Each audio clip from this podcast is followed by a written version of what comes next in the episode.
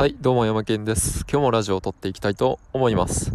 で今日は何の話をするかっていうとえっとまあ NFT を1年やって実際僕がどうなったかっていう話をしていきたいと思います。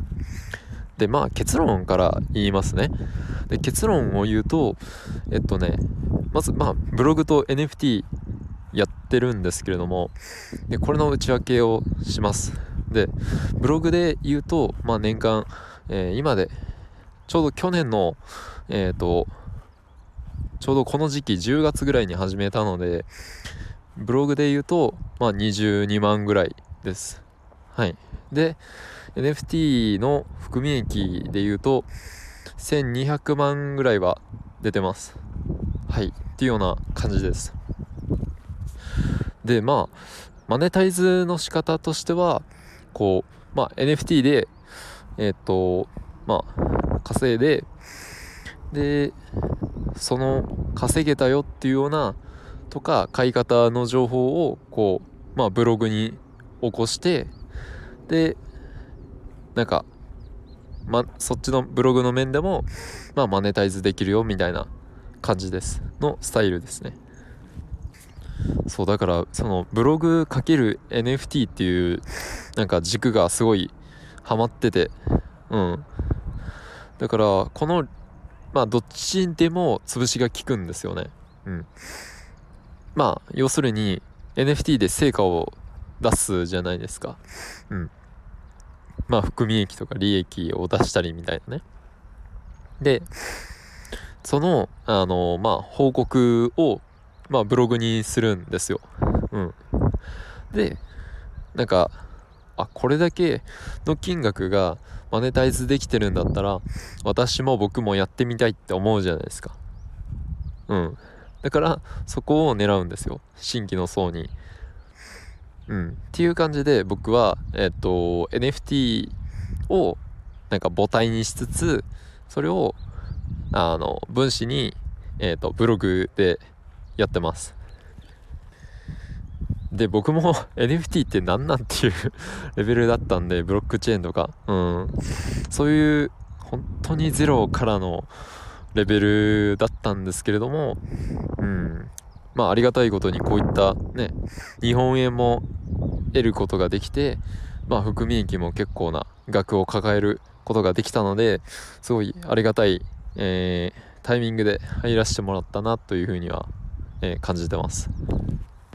で、まあ参入は早ければ早い方がいいと思っていて、まだ NFT 始まって、そうですね、1年ぐらいじゃないですかね。日本、日本で言うと。うん。海外は、まあ、去年の3月ぐらいからスタートしたんですけども、日本は本当に11月、うん、10月、11月ぐらいのスタートなので、うん、まだまだ市場立ち上がって1年ぐらいですね。うん。なので、まだまだこう、NFT に関するこうチャンスはあると思うんで、なんか、今、このラジオを聞いて、なんか、したいことないとか、これから何か始めたいなっていう方に、こう、NFT は、こう、めちゃくちゃおすすめです。僕は、なんか、今はこうなれたので、ちょっとなんか、生活の余裕というか、なんか心の余裕がちょっと出てきたなって言ったというような感じです。まあ最後にちょっとした雑談なんですけどまあそもそも NFT を始めた理由ってなんか会社の給料ってまあ少ないんですよね。そう。で一生こう40代50代になってもなんかその会社でああ俺は働いていくんかっていう風に思ったんでこれはもうなんか人生の絶望というか、うん、安いのに安い給料でなんか上司にしこたま駒扱いされてみたいな。で上司もね あんま好きじゃないしみたいな。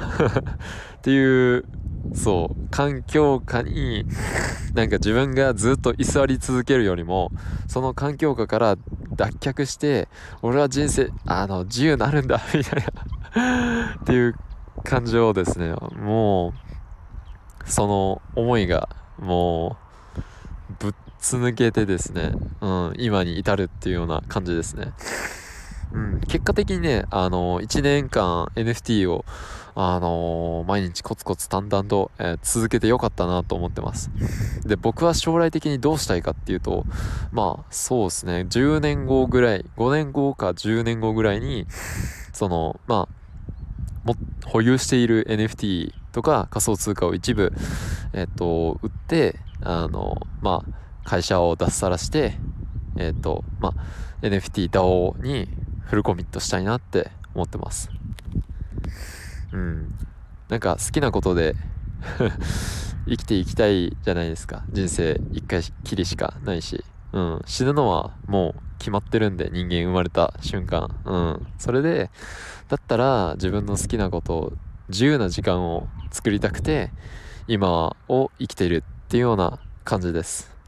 はい。じゃあ今日はこんな感じで、まあ、NFT を1年やってみた結果、こうなったよっていうような話でお届けしました。じゃあ今日はこんな感じで終わりたいと思います。では、またたね